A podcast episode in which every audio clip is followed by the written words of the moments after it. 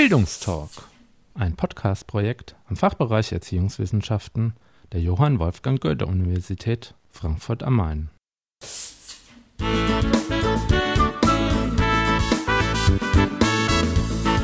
Herzlich willkommen! Diesmal beschäftigen wir uns mit den verschiedenen Einsatzmöglichkeiten von Second Life im Bildungsbereich.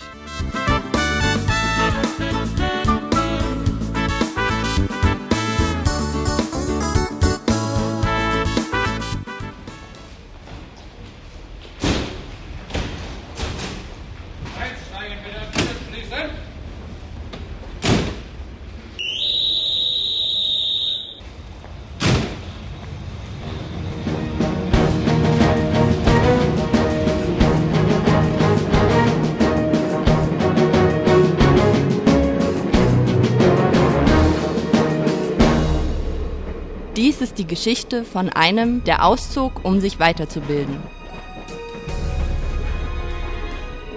Wie einige andere Wissbegierige lässt er die traditionelle Bildungswelt hinter sich, um neue Bildungsangebote zu entdecken.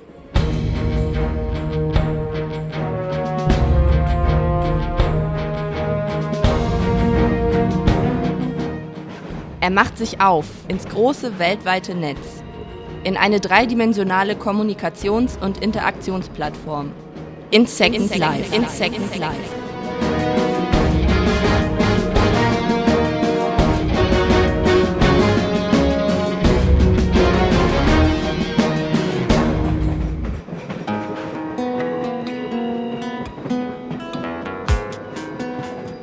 Second Life ist seit 2003 online und wird von der Firma Linden Lab in San Francisco betrieben. Alles, was er für seinen Ausflug in Second Life benötigt, ist ein Computer mit leistungsstarker Grafikkarte und eine möglichst schnelle Internetverbindung. Unter www.secondlife.com musste er sich dann noch kostenlos anmelden und die entsprechende Software herunterladen. Die daheimgebliebenen hält er natürlich mit kurzen Nachrichten auf dem Laufenden.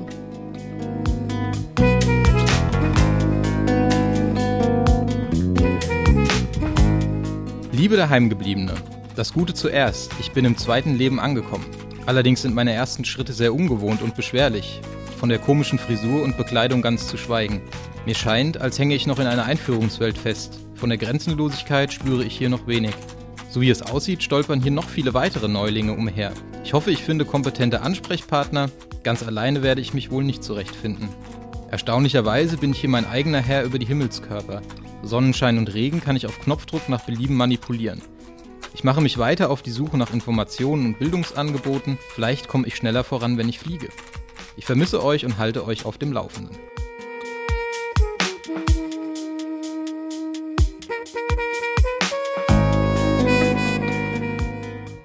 Die Erschaffung seines zweiten Ichs, des sogenannten Avatars, geht recht zügig vonstatten und ehe man sich versieht, wird man wie ein Neugeborener in Second Life geworfen, jedoch bereits erwachsen und angezogen. Auf einer abgegrenzten Insel lernt unser Bildungsreisende zunächst die grundlegenden Steuerungs- und Kommunikationsfunktionen kennen. Neben der normalen Fortbewegungsmöglichkeit des Laufens kann sich der Avatar auch in die Lüfte erheben und seine Ziele fliegend erreichen. Ist der Ort mal etwas weiter entfernt, kann er sich bequem hin teleportieren, vorausgesetzt er weiß, wo er hin will. Und hier beginnt für den Reisenden bereits die erste Herausforderung. Er muss sich fragen, was will ich überhaupt in Second Life machen? Was möchte ich mir anschauen? Die Pyramiden in Ägypten? Einen Cocktail trinken auf einer einsamen Tropeninsel? Shoppen in New York? Einen Vortrag anhören? Arbeiten gehen, um Geld zu verdienen? Ja, auch im Second Life sind gewisse Dinge mit Kosten verbunden. Möchte man neue schicke Designerklamotten für seinen Avatar erwerben, wird man genauso zur Kasse gebeten wie für ein frisch gezapftes Weißbier während eines kurzen Zwischenstopps in einem Münchner Biergarten.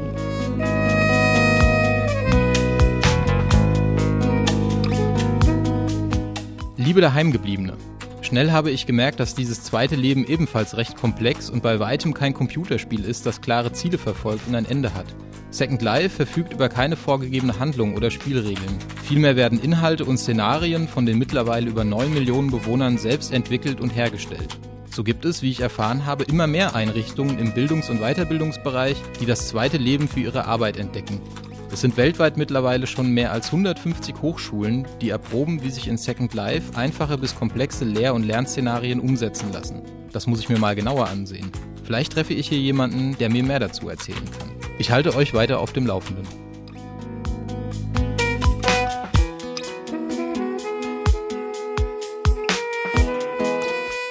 Der Bildungsreisende macht sich also auf die Suche.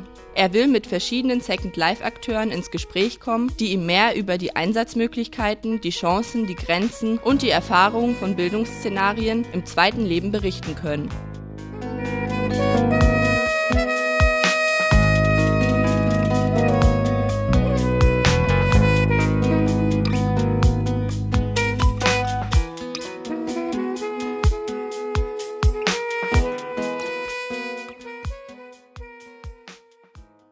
Second Life ist weniger ein Spiel, sondern ist es eher eine sozial-ökonomische Experimentierwiese. Ein wesentliches Merkmal ist schlichtweg die Kommunikation und Interaktion von Avataren miteinander. Dieser Meinung ist der Diplompädagoge Ralf Müller. Er ist wissenschaftlicher Mitarbeiter im Projekt Megadigitale sowie im Kompetenzzentrum für neue Medien in der Lehre der Goethe-Universität Frankfurt am Main. Second Life bietet eine Fülle an Möglichkeiten. Fast alle, die man aus der realen Welt kennt, so Ralf Müller. Wir haben es hier mit einer dreidimensionalen Abbildung einer Welt zu tun, die man selber gestalten kann. Ich kann also selber dort Dinge erbauen, verwenden, ich kann etwas kaufen, ich kann etwas neu erfinden, ich kann mein Aussehen verändern, ich kann mit anderen Menschen kommunizieren, ich kann mit anderen Menschen auch wieder etwas veranstalten, ich kann dort ein Unternehmen aufbauen, ich kann dort eine Spiel- und Lasterhölle betreiben, ich kann dort ein Märchenschloss bauen, ich kann Geld verdienen und auch verlieren und ich kann auch spielen. Es gibt also auch Rollenspiele dort drin.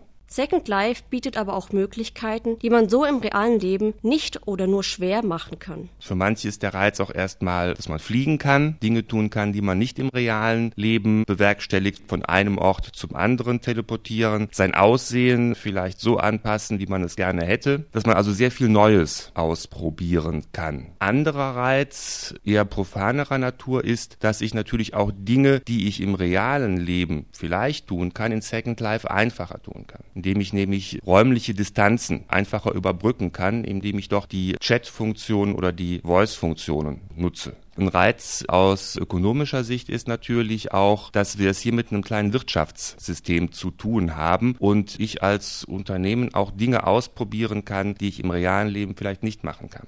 Ich kann hier Marketingstudien betreiben, ich kann Produkte antesten für moderne Zielgruppen und kann auch, wie das zum Beispiel die Deutsche Bank oder die Post tun, auch ganz an neue Zielgruppenansprachen betreiben. Aber auch für den Bildungsbereich sieht Ralf Müller eine große Palette an Einsatzmöglichkeiten von Second Life. Die fangen an bei ganz klassischem Seminargeschehen. Das habe ich bei vielen Hochschulen bereits gesehen. Die Vorträge von externen Experten, die dann halt eben nicht vor Ort sein müssen, einfach in einen virtuellen Hörsaal übertragen und die Studierenden dort als Avatare teilnehmen können. Ich kann diese Welt mit ihren Gestaltungsmöglichkeiten auch als Praxisseminar, als Werkstatt benutzen. Im Architekturstudio Studium habe ich das schon öfters gesehen, dass dort halt eben einfach Modelle dann gebaut werden. Es geht also dann schon mehr so in den Bereich Simulation. Simulation ist also auch ein großes Stichwort. Da sind, glaube ich, die amerikanischen Hochschulen und Institutionen ein bisschen weiter als wir. Dort wird im Bereich Gesundheitswesen und Sozialwesen viel damit gearbeitet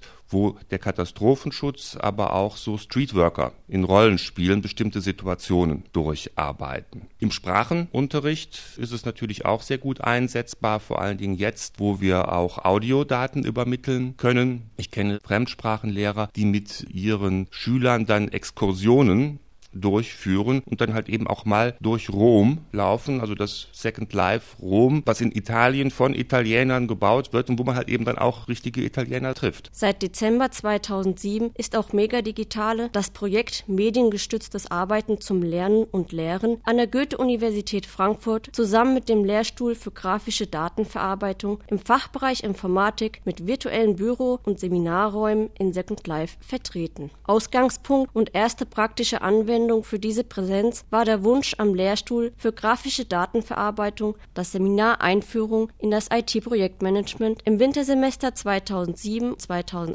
in Second Life abzubilden. Darüber hinaus soll ein virtuelles Beratungs- und Informationsbüro von Mega Digitale aufgebaut werden. Für uns als Beratungsteam wird es das Experiment sein, einmal eine dreidimensionale Welt zu nutzen, um dort mal ein virtuelles Büro aufzubauen. Wir werden natürlich unser bisher vorhandenes Informationsangebot damit verlinken, sodass Besucher uns also auch in der virtuellen Welt in unserem Büro besuchen können und wir dort mittels Präsentation oder Links auch zeigen können, was wir im realen Leben tun. Was noch fehlt, ist ein Konzept, wie das so als Sprechstunde abgehalten wird. Denn, wie gesagt, es gibt ein zweites Leben, aber keine zweite Zeit. Und das muss noch überlegt werden, ob wir das jetzt mit Sprechstunden machen oder eher auf Events beziehen oder es auf den Zufall drauf ankommen lassen. Das müssen wir mal abwarten. Es stehen verschiedene Vorlesungsräume, Besprechungsräume und verschiedene Gruppenarbeitsräume zur Verfügung. Auf Anfrage können Räume von Lehrenden genutzt werden, die erste Erfahrung mit Seminaren in einer 3D-Umgebung sammeln wollen. Im gesamten Gebäude ist der synchrone Voice-Chat von Second Life möglich. Die Herausforderungen beim Aufbau einer virtuellen Vertretung in Second Life sind, so Ralf Müller, eigentlich überschaubar, auch wenn immer wieder neue hinzukommen. Die Herausforderungen bestanden darin, eigentlich die Einrichtung zu besorgen. Denn schönerweise haben wir erstmal ein Gebäude in Kooperation gesponsert bekommen von der Agentur, die auch Frankfurt hier in Second Life aufbaut, FFM Cross Media. Und das war halt das leere Gebäude. So, und jetzt standen meine Kollegin, die Sarah Voss und ich standen jetzt davor, uns jetzt als Innenarchitekten zu betätigen, um äh, naja, ein halbwegs ansehnliches Ambiente dort reinzubekommen. Und da kann man halt eben selber bauen. Da muss man aber auch einiges an Zeit reinstecken, haben wir festgestellt. Mal schnell ein Würfelchen hingezaubert, das geht, aber dass der dann auch schön aussieht und dass aus so einem Würfel dann ein Tisch wird, das ist schon etwas mehr Aufwand. Also da sind wir noch am Experimentieren, hoffen, dass dann die Studierenden vielleicht auch mal selber weitere Kompetenzen da aufbauen. Und wir haben uns dann so auf Einkaufstour begeben.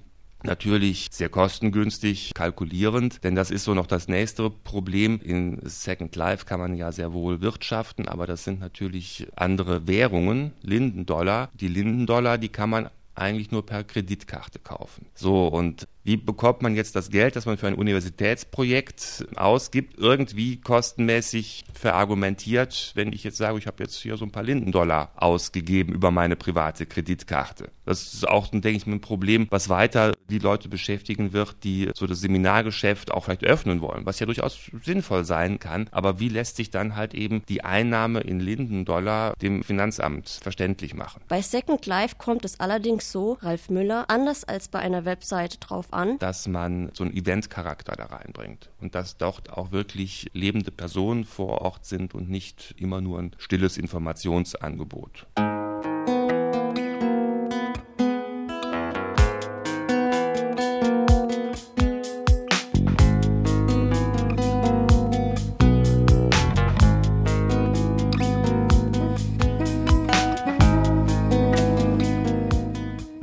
Liebe Daheimgebliebene, ich stehe gerade vor der Dependance der Rheinischen Fachhochschule Köln. Über eine Hängebrücke gelange ich zu einem modern gestalteten zweistöckigen Glasgebäude. Im Eingangsbereich erwarten mich mehrere Infopoints, die speziell für Second Life Einsteiger aufgestellt wurden.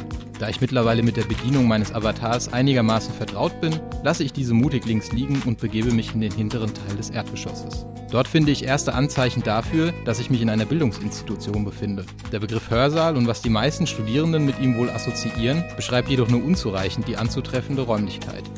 Setze mich auf einen Platz in einer der treppenförmig in warmen Brauntönen angelegten Sitzreihen und betrachte mir die auf einer Projektionsfläche angezeigte Präsentation. Wenn die Hochschulen so auch im ersten Leben aussehen würden. Nach einer kurzen Pause teleportiere ich mich in das erste Stockwerk. Dort erfahre ich, dass seit dem Wintersemester 2006-2007 Studierende der Medienwirtschaft im vierten Semester im Fach Multimedia erstmals an ausgewählten Lernveranstaltungen via Second Life teilnehmen können. Mal sehen, was ich Näheres dazu in Erfahrung bringen kann. Ich halte euch weiter auf dem Laufenden.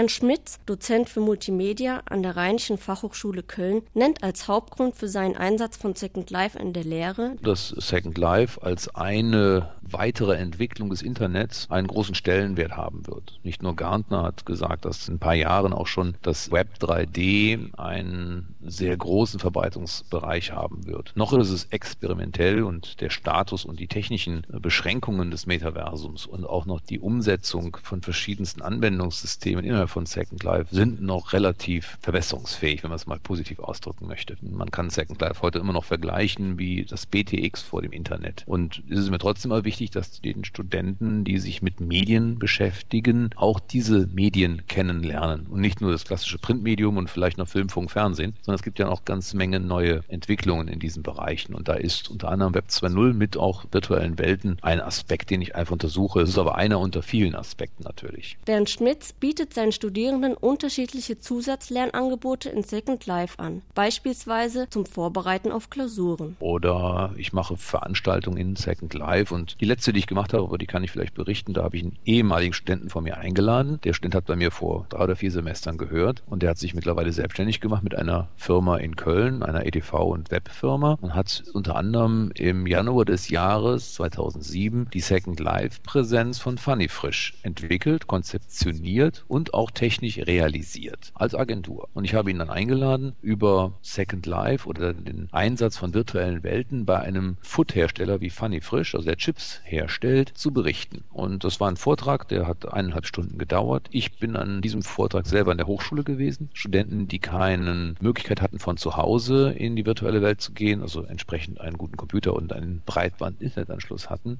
haben dann in der Hochschule zugeschaut. Ich habe das Bild, was man in Second Life sehen kann, über den Beamer auch gezeigt. Es gab auch eine Interaktion zurück. Es gab also eine Webcam, die das Bild innerhalb des Vorlesungssaals aufgenommen hat und in den virtuellen Vorlesungssaal in der Rheinischen Fachhochschule innerhalb von Second Life eingestrahlt hat. Von seinem Büro aus war mein Gastdozent anwesend, allerdings nur virtuell, und hat dort dann mit Bildern und Slideshows und auch Videos gezeigt, wie er oder wie Fanny Frisch seine Marketingaktivitäten in Second Life umgesetzt hat und wie es dort funktioniert. Und hat nachher auch für Fragen interaktiv natürlich zur Verfügung gestanden. Das Ganze hat eineinhalb Stunden gedauert. Wir haben uns natürlich auch bewusst ein Thema herausgenommen, die äh, sich mit virtuellen Welten beschäftigt. Und Studenten konnten natürlich auch dann interessiert Fragen stellen. Und zwar aus erster Hand natürlich dann auch beantwortet bekommen. Das war ein klassischer Vortrag, der allerdings zu einem gewissen Zeitpunkt verabredet war. Solche Vorträge mache ich mindestens einmal pro Semester. Da hatte ich davor mal Rainer Kallmund und seine Frau Silvia Kallmund mal als Gastdozentin gehabt und die hat erzählt, warum die Familie Kallmund in Second Life eine Präsenz aufgemacht hat. Oder ich hatte mal davor einen Kollegen von einer Agentur, die die ENBW-Niederlassung gegründet haben, also die ENBW, die virtuelle Dependance in Second Life. So habe ich auch Kontakte zu BMW und auch verschiedensten anderen Unternehmen, die auch froh sind, natürlich auch mal zu Studenten sprechen zu können, auch mal ein bisschen Input zu kriegen von den entsprechenden interessierten Hörern. Für Bernd Schmitz kommt im Bereich E-Learning der Plattform Second Life ein besonderer Stellenwert zu. Wenn man heute andere E-Learning-Systeme, Web-based Trainings vergleicht, bieten die in bestimmten Lernbereichen sehr gute Erfolge. So ist allerdings unter den virtuellen Lernverfahren, sei es noch Virtual Classrooms oder Web-based Trainings oder auch Moodles, die also auch ein Selbstlernstudium interaktiv ermöglichen, ist Second Life einen besonderen Stellenwert. Denn hier können die Studenten gemeinsam sich wahrnehmen, interagieren und den Lehrstoff aufnehmen. Interessant ist auch, dass in Second Life die eingebauten Funktionen wie diesen Instant Messenger oder dein Chat innerhalb eines Vortrags auch gerne genutzt wird, sich dort zu unterhalten und auch Input zu geben dem Vortragenden. Die Erfahrungen, die ich dort gemacht habe, sind eigentlich ganz gut. Nachteilig natürlich ist immer noch eine sehr hohe Lernkurve und dass die Nutzung von Second Life nicht so einfach ist, dass man mal einfach äh, ein System anmacht und mal dort reingeht. Das ist nicht so intuitiv, dass man das jedem Studenten für jedes Seminar einfach mal zumuten kann. Da muss man sich schon ziemlich genau überlegen, wie kann ich die Lerngruppe dorthin führen, denen die Möglichkeit bieten, über Coaching oder um über Mentoren auch den Zugang zum Lernsystem möglichst einfach zu halten. Denn die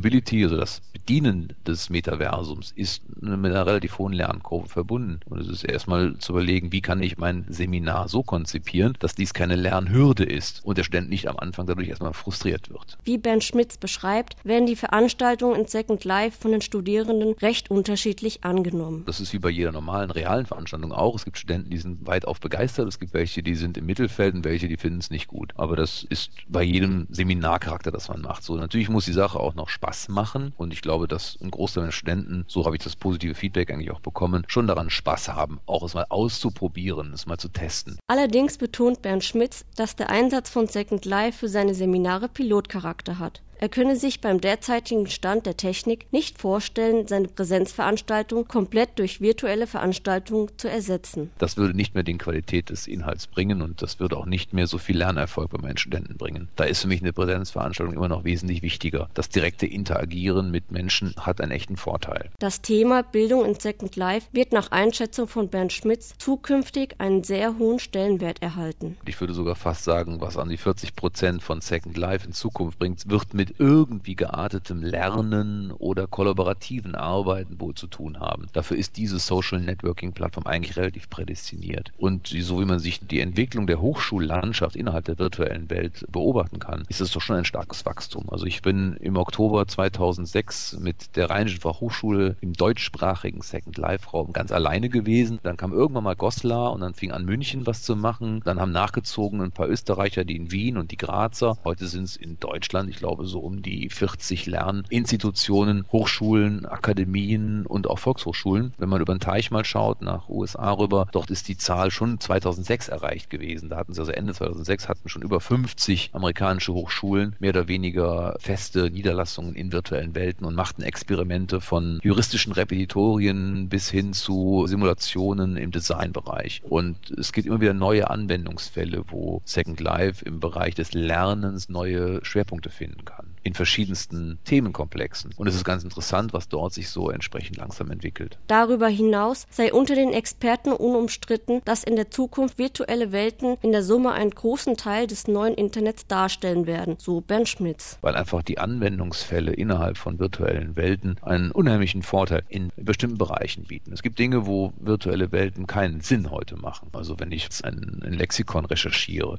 so eine Wikipedia-Recherche mache, das macht heute und auch in Zukunft für mich erstmal erstmal keinen Sinn, das in virtuellen Welten abzubilden. Allerdings glaube ich, und das wird so die Integration irgendwann mal zeigen, dass der Übergang, den man heute noch wahrnimmt zwischen einem Internetseite, also Benutzung eines Browsers mit Firefox, einer Website, zu einem Schwung oder zu einem anderen Programm in Eintritt mit einem Avatar in eine virtuelle Welt, dass diese Grenzen werden nach und nach aufweichen. Und irgendwann mal wird das gesamte System sich auch integrieren in virtuellen Welten, so dass man also manchmal das Gefühl hat, man weiß gar nicht, ist man jetzt in einer virtuellen Welt oder ist man jetzt auf einer klassischen zweidimensionalen Website? Das wird sich schon verschmelzen. Und ich glaube, da bin ich auch ganz auf Gartners Richtung, die sagen, ab 2011 geht man davon aus, dass rund 80 Prozent der aktiven Nutzer des Internets einen Avatar haben. Ob der jetzt nun ausschließlich in Second Life dann ist, das wage ich jetzt zu bezweifeln, denn es gibt noch viele andere interessante virtuelle Welten, so wie es auch bei Unternehmen jetzt nach und nach im Intranet, bei größeren Systemen wie IBM oder andere Unternehmen, die ich auch kenne, die nutzen halt virtuelle Welten auch für Mitarbeiter-Meetings, für Kollaboration, für E-Learning und setzen dort Insellösungen ein, die nicht unbedingt jetzt offen sind mit dem gesamten Web. Aber Second Life oder virtuelle Welten werden in Zukunft ganz sicher in bestimmten Bereichen großen Stellenwert haben.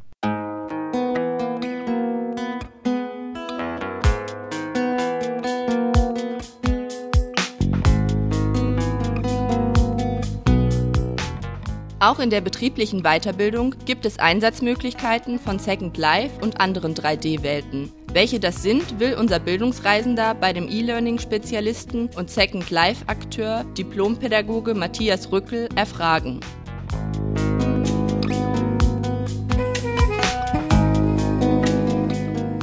Matthias Rückel berichtet, dass Personalentwickler Second Life vor allem für die Bereiche Verhaltenstraining, Kompetenzaufbau, Kommunikationstraining, interkulturelles Training und Sprachentraining Potenziale zusprechen. Eben da, wo das klassische E-Learning seine Grenzen hat. Es wird schon gesehen, dass man eben über, sag ich mal, Rollenspiele, über Simulationen, darüber, dass man eine Figur in eine bestimmte Situation setzen kann und dann muss sie mit der Situation zurechtkommen, dass man da etwas machen kann. Also ein typisches Beispiel wäre, wenn Sie jetzt im Internet eine betriebliche Bildung zum Thema Verkaufen machen, dann müssten Sie erklären, stellen Sie sich vor, Sie wären in einem Laden und Sie sind an der Theke und dann kommt der Kunde rein und beschwert sich. Diese ganzen Meta-Erklärungen Erklärung braucht man Second Life nicht, sondern der Avatar der Verkäuferin befindet sich in einem Laden und dann kommt ein Kunde rein in Form eines Avatars und beschwert sich. Ja, das ist dann einfach so. Und da liegt das Potenzial und das wird gerade ausgelotet. Zurzeit wird Second Life im ersten Schritt überwiegend als Kommunikationsplattform genutzt. Vorlesungen, Seminare, Kurse, Coaching, Workshops. Das ist so der erste Schritt, weil es auch am einfachsten ist. Da wird viel probiert, auch regulär durchgeführt. Dann fängt es langsam an, der zweite Schritt zu gehen, indem man sagt, wenn man zum Beispiel jetzt Lernmaterialien zur Verfügung stellt in Form von Ausstellungen, virtuellen Lernstationen, Lernparks, dann stellt man auf einmal fest, wenn ich zum Beispiel im Internet ein Video streame, dann guckt sich das jeder individuell ein. Wenn ich ein Video in Second Life abspiele in einem bestimmten Gebäude und mehrere Avatare sitzen da drumherum, dann habe ich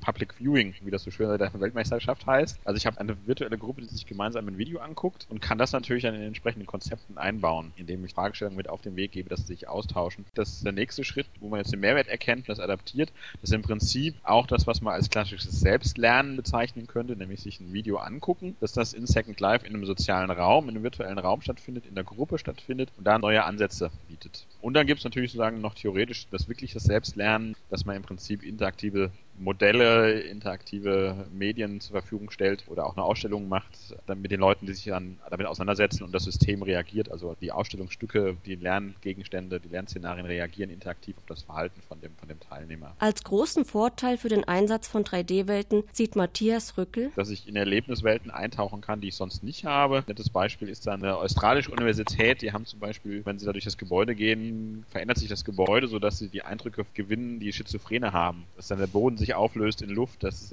Plakate sich verändern, dass man Stimmen hört und so. Diese Möglichkeiten, was passiert eigentlich, wenn ich mich in eine andere Rolle bewege, man kann das ja jetzt dann auch weg von dem Schizophren in den betrieblichen Alltag übernehmen, indem ich dann einfach zum Beispiel gucke, wie hat eine bestimmte Abteilung einen Blick auf eine Sache oder wie nimmt ein Kunde eine bestimmte Geschichte wahr. Sowas könnte man natürlich dann auch im Verhaltenstraining beispielsweise nutzen. Und es wird Lernszenarien geben daneben, die sagen die Vorteile des Bewegens in der virtuellen 3D-Umgebung abbildet, die das Internet einfach nicht leisten kann. Also klassisches Beispiel ist zum Beispiel einfach, was im Internet so nicht möglich ist, sind einfach Rollenspiele, virtueller sozialer Raum, in, in dem man gemeinsam agiert, das Ganze aus einer individuellen Perspektive erlebt auch noch. Das kommt noch dazu, das gibt es im Internet auch nicht. Da sieht zwar jeder für sich die Webseite, aber jeder sieht dieselbe Webseite. Und eine 3D-Umgebung hat ja jeder seine eigene Perspektive. Das heißt auch, dass natürlich nochmal unterschiedliche Erfahrungen da geprägt werden, die man dann wieder konzeptionell nutzen kann. Ein kleines Beispiel, wo ein Vorteil ist, was Sie einfach in Second Life machen können, was im Internet nicht geht, ist zum Beispiel ein Gefühl für Größe vermitteln. Wenn Sie Bilder im Internet betrachten, dann können Sie das zwar skalieren, aber Sie können keinen Eindruck vermitteln des Bildes im Verhältnis zur Größe der Umwelt. Und ob ich jetzt in dem Museum von einem 1 Quadratmeter Bild stehe oder von einem 20 Quadratmeter Bild, einfach die Größe ist mächtig. Und dadurch, dass ich mich mit Avatar dann in einem maßstabsgerechten Museum bewege, habe ich auf einmal den Eindruck der Größe. Und ich stehe staunend vor einem 20 Quadratmeter großen Bild in Second Life, gucke das, die Größe wirkt auf mich als Betrachter, obwohl natürlich der technische Maßstab der Grenze mein Monitor ist, genau wie im Internet. Aber ich habe einfach einen emotionalen Eindruck von der Größe. All diese Möglichkeiten, Sachen zu erfahren, das ist der Vorteil von Second Life. Also diese Interaktion mit Leuten, das Modellhafte, das Rollenspiel und auch, dass man Sinneseindrücke vermitteln kann, die im Internet in der Form nicht zu vermitteln sind. Laut Matthias Rückel ist es derzeit noch zu früh, um zu bilanzieren, welche Mehrwerte durch den Einsatz von 3D-Welten für Lehr- und Lernszenarien generiert werden können. Wir sind jetzt gerade dabei, in einem ersten Schritt Bekanntes zu adaptieren und zu überlegen, wie kann man das in Second Life umsetzen. Die ersten Mehrwerte werden jetzt deutlich durch die Erfahrungen. Denn eines Tages werden wir wissen, was für spezielle neue Arten von Veranstaltungen oder Sachen kann man eigentlich in Second Life abbilden. Ein kleines Beispiel. Ich habe ein Zukunftsszenario mal abgebildet in einem anderen Zusammenhang, wo es darum ging, wie können zum Beispiel Lernmanagementsysteme wie Moodle oder unser hauseigenes Produkt der EBT-Server mit Second Life verbunden werden. Und was sich eigentlich zum Beispiel gut vorstellen lässt, obwohl es momentan noch sehr weit weg ist, ist zum Beispiel, dass wenn ein Trainer jetzt ein Seminar plant, meinetwegen für ein interkulturelles Seminar, dass er hingeht und sagt, okay, ähm, ich gehe jetzt in die Veranstaltungsplanung und ich brauche jetzt einen Gruppenraum, ich brauche ein Plenum, ich brauche einen virtuellen Beamer, ich brauche Metaplanwände, ich brauche die Bestuhlung in U-Form und eine ganze Liste mehr. Das Ganze soll bitte im chinesischen Ambiente sein, weil europäische Mitarbeiter nach China geschickt werden sollen, also um das Eintauchen in die andere Kultur ein bisschen zu fördern und drückt dann auf den Knopf und dann wird sozusagen aufgrund dieser Anforderungen dieser virtuelle Raum in Second Life bedarfsgerecht generiert. In diesen Dimensionen denken wir überhaupt noch nicht momentan in der großen Breite. Das ist erstmal eine Zukunftsvision, vielleicht ist es eine Spielerei, aber diese Möglichkeiten sind in der großen Breite noch überhaupt nicht angedacht.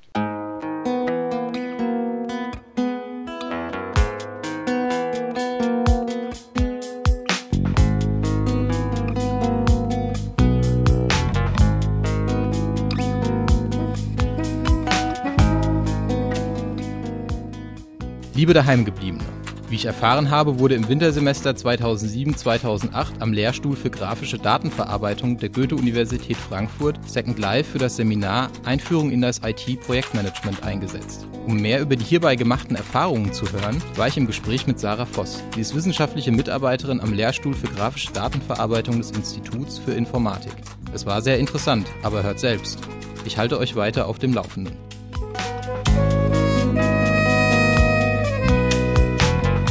Aus welchem Grund bzw. mit welcher Zielsetzung hast du denn Second Life im Rahmen deiner Veranstaltung Einführung in das IT-Projektmanagement eingesetzt? Wir haben in der Veranstaltung IT-Projektmanagement vom Dr. Wong in der Übung Second Life eingesetzt, um dort virtuelle Meetings durchzuführen. Das heißt, die Aufgabe in der Übung war es, ein großes IT-Projekt zu planen und auch durchzuführen. Dazu wurden die Studierenden in sechs Projektgruppen aufgeteilt, die jeweils verschiedene Parts übernommen haben. Wie eine Gruppe war der Kunde, eine andere Gruppe war für die Software zuständig und eine weitere Gruppe beispielsweise für die Hardware. Und die Meetings, die jetzt zwischen diesen Projektgruppen stattfinden sollten, die haben wir im Second Life gemacht. Die Idee war einfach, dass man im Second Life dadurch, dass die dort ihre eigenen Räume auch haben, eine andere Identität annehmen, sich da auch besser in die Rolle eines Projektleiters reinführen können und so quasi das Rollenspiel erleichtert.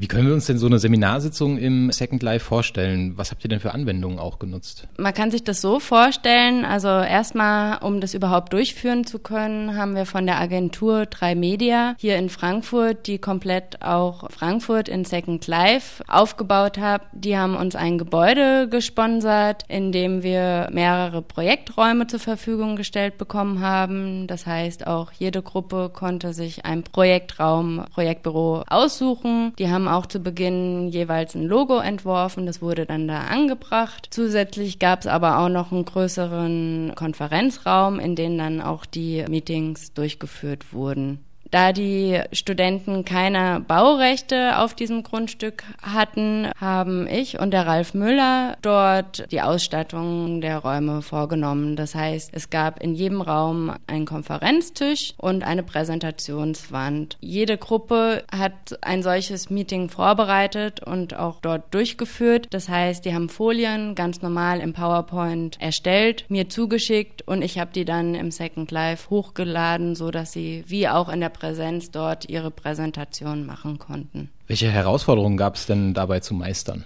Die größte Herausforderung war der Umgang mit der Client-Software. Das heißt, die meisten Studierenden hatten keine eigenen Erfahrungen schon erworben mit Second Life. Ich musste denen erstmal erklären, okay, was ist Second Life überhaupt? Wie bewegt man sich dort? Wie kann man die Kamerasicht verändern? Das heißt, ich habe dann mit jeder Projektgruppe mich in Second Life getroffen. Ich habe denen alles gezeigt. Wie bedient man die Präsentationswand? Wie setzt man sich auf dem Stuhl? Wie kann man sich überhaupt an einen anderen Ort teleportieren? Und habe dann auch noch virtuelle Sprechstunden angeboten. Das heißt, wenn sich dann, ja, während die ihre ersten Schritte dort gemacht haben, Fragen entstanden sind, konnten die zu mir kommen. Und das war doch sehr aufwendig. Was sind denn deiner Ansicht nach die Mehrwerte, die durch den Einsatz von Second Life für das Seminar erzielt werden konnten? Ein großer Mehrwert ist natürlich die Anonymität, die ja gegeben ist, dadurch, dass jeder Studierende einen Avatar sich einrichtet, der ja für ihn dann dort die Meetings macht. Was sich auch als sehr positiv rausgestellt hat, dass es doch auch viele gibt, die in der Präsenz ungerne Präsentationen halten, aber jetzt hinter so einer Figur es ihnen doch einfacher gefallen ist, auch Präsentationen in Second Life zu halten. Und was auch ein großer Vorteil war, was die Studierenden auch gesagt hatten, jetzt in der Evaluation, dass diese Flexibilität, sie waren nicht auf diese Übungsstunde freitags von 10 bis 12 festgebunden. Das heißt, die konnten selbst entscheiden, wann haben wir Zeit, wann können wir die Sitzung machen. Und es hat sich einfach herauskristallisiert, dass die immer abends war oder am Wochenende. Dafür bräuchte man jetzt nicht unbedingt Second Life, das könnte man auch mit einem anderen Gruppenchat machen. Aber da wurde dann auch noch gesagt, dass zum Beispiel diese 3D-Umgebung irgendwie schon so, man hat eher das Gefühl, man ist zusammen an einem Ort und auch es ist irgendwie gemütlicher. Was auch ein Vorteil war jetzt im Second Life, wir haben die Folien dann immer in allen Räumen angebracht, sodass man die auch nochmal nachlesen konnte. Und auch die Sitzungen wurden nicht per Voice-Chat durchgeführt, sondern per Text-Chat. Auch aufgrund der Anonymität, weil wir wollten einfach gewährleisten, dass man nicht gleich erkennt, okay, das ist eine Frau oder das ist jemand, der vielleicht nicht so gut Deutsch spricht. Die konnten ja dann auch dadurch, dass ja klar war, welches Thema in der Sitzung besprochen wurde, konnten die das ja auch gut vorbereiten, die Texte schon mal schreiben und dann einfach per Copy und Paste einfügen. Das hat wirklich sehr gut geklappt. Und auch die Verlaufsprotokolle konnten dann auch weiterverwendet werden, weil am Ende des Projektes mussten die ein Projekthandbuch abgeben und da konnten sie das alles als Grundlage nehmen.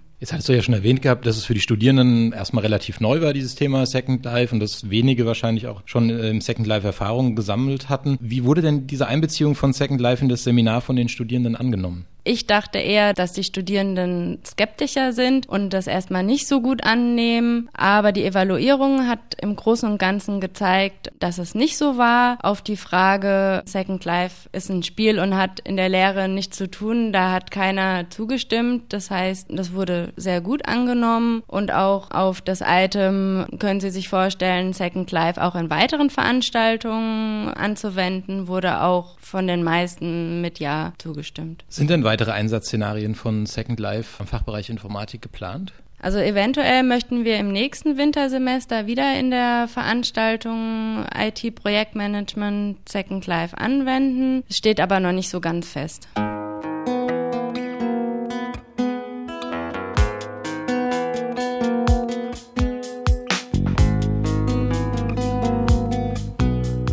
Liebe Daheimgebliebene, das ist toll, was es hier im zweiten Leben alles für Möglichkeiten gibt. Vieles habe ich euch ja schon berichtet. Es gibt noch so viel zu entdecken.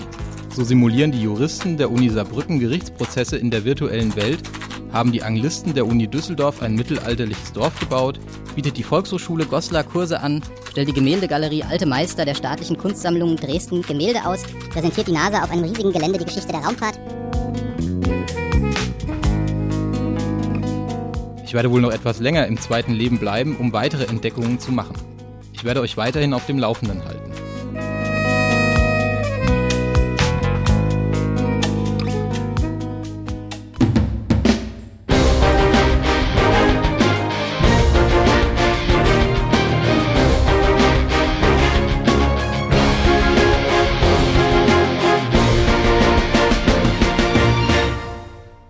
Und wenn er nicht gestorben ist, forscht der Bildungsreisende noch weiter nach Bildungsangeboten und Möglichkeiten. Im Second Life. Für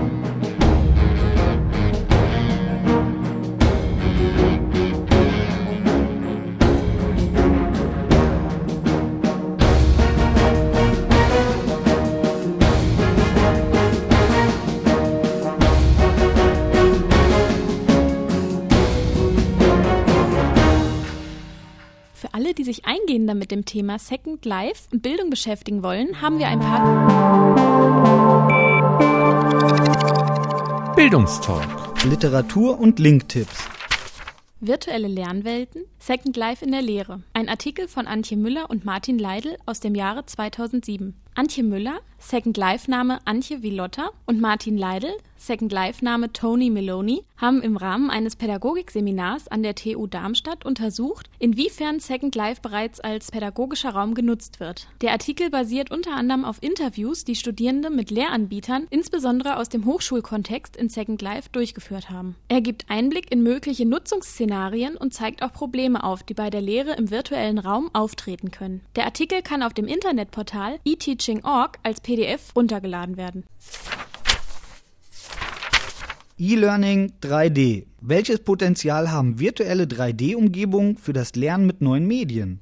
Ein Artikel von Henning Petzold. Im Abstract des Artikels heißt es, die gegenwärtige Debatte um virtuelle 3D-Umgebungen fordert nicht zuletzt die Medienpädagogik heraus. Welche didaktischen Potenziale haben 3D-Umgebungen und welche pädagogischen Szenarien werden hier bereits verwirklicht? Vor dem Hintergrund einer Darstellung aktuell diskutierter 3D-Umgebungen, pädagogischer Projekte und Konzepten multimedialen Lernens sowie der handlungsorientierten Mediendidaktik wird diesen Fragen nachgegangen. Den Abschluss bilden eine Abschätzung des mediendidaktischen Potenzials und ein Ausblick. Der Artikel ist in der Online-Zeitschrift Medienpädagogik im September 2007 erschienen. Unter www.medienpad.com steht er als PDF-Datei zur Verfügung. Unter www.slbildung.info ist ein Wiki zum Thema Bildung in Second Life zu finden. Es soll der Information von Dozenten, Lehrern und Pädagogen, die Bildungsprojekte in Second Life durchführen möchten, dienen. Unter www.realtimecollaboration.de ist der Live Online Collaboration Blog von Matthias Rückel zu finden. Hier gibt es nicht nur Informationen zum Thema Second Life, sondern auch Informationen über Webkonferenzen, Webinare, Webcast im Allgemeinen sowie Nachrichten, Software, Methodik und Tipps zu diesen Themen.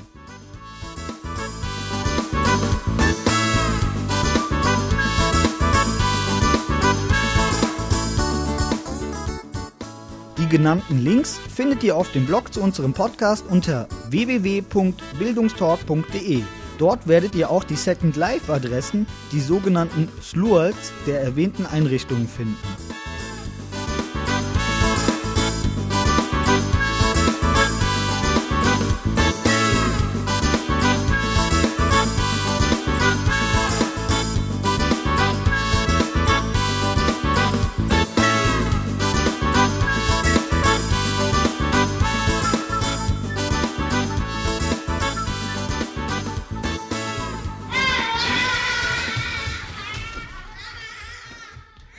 Dies war der Bildungstalk, ein Podcast-Projekt im Fachbereich Erziehungswissenschaften der Johann Wolfgang Goethe-Universität Frankfurt am Main.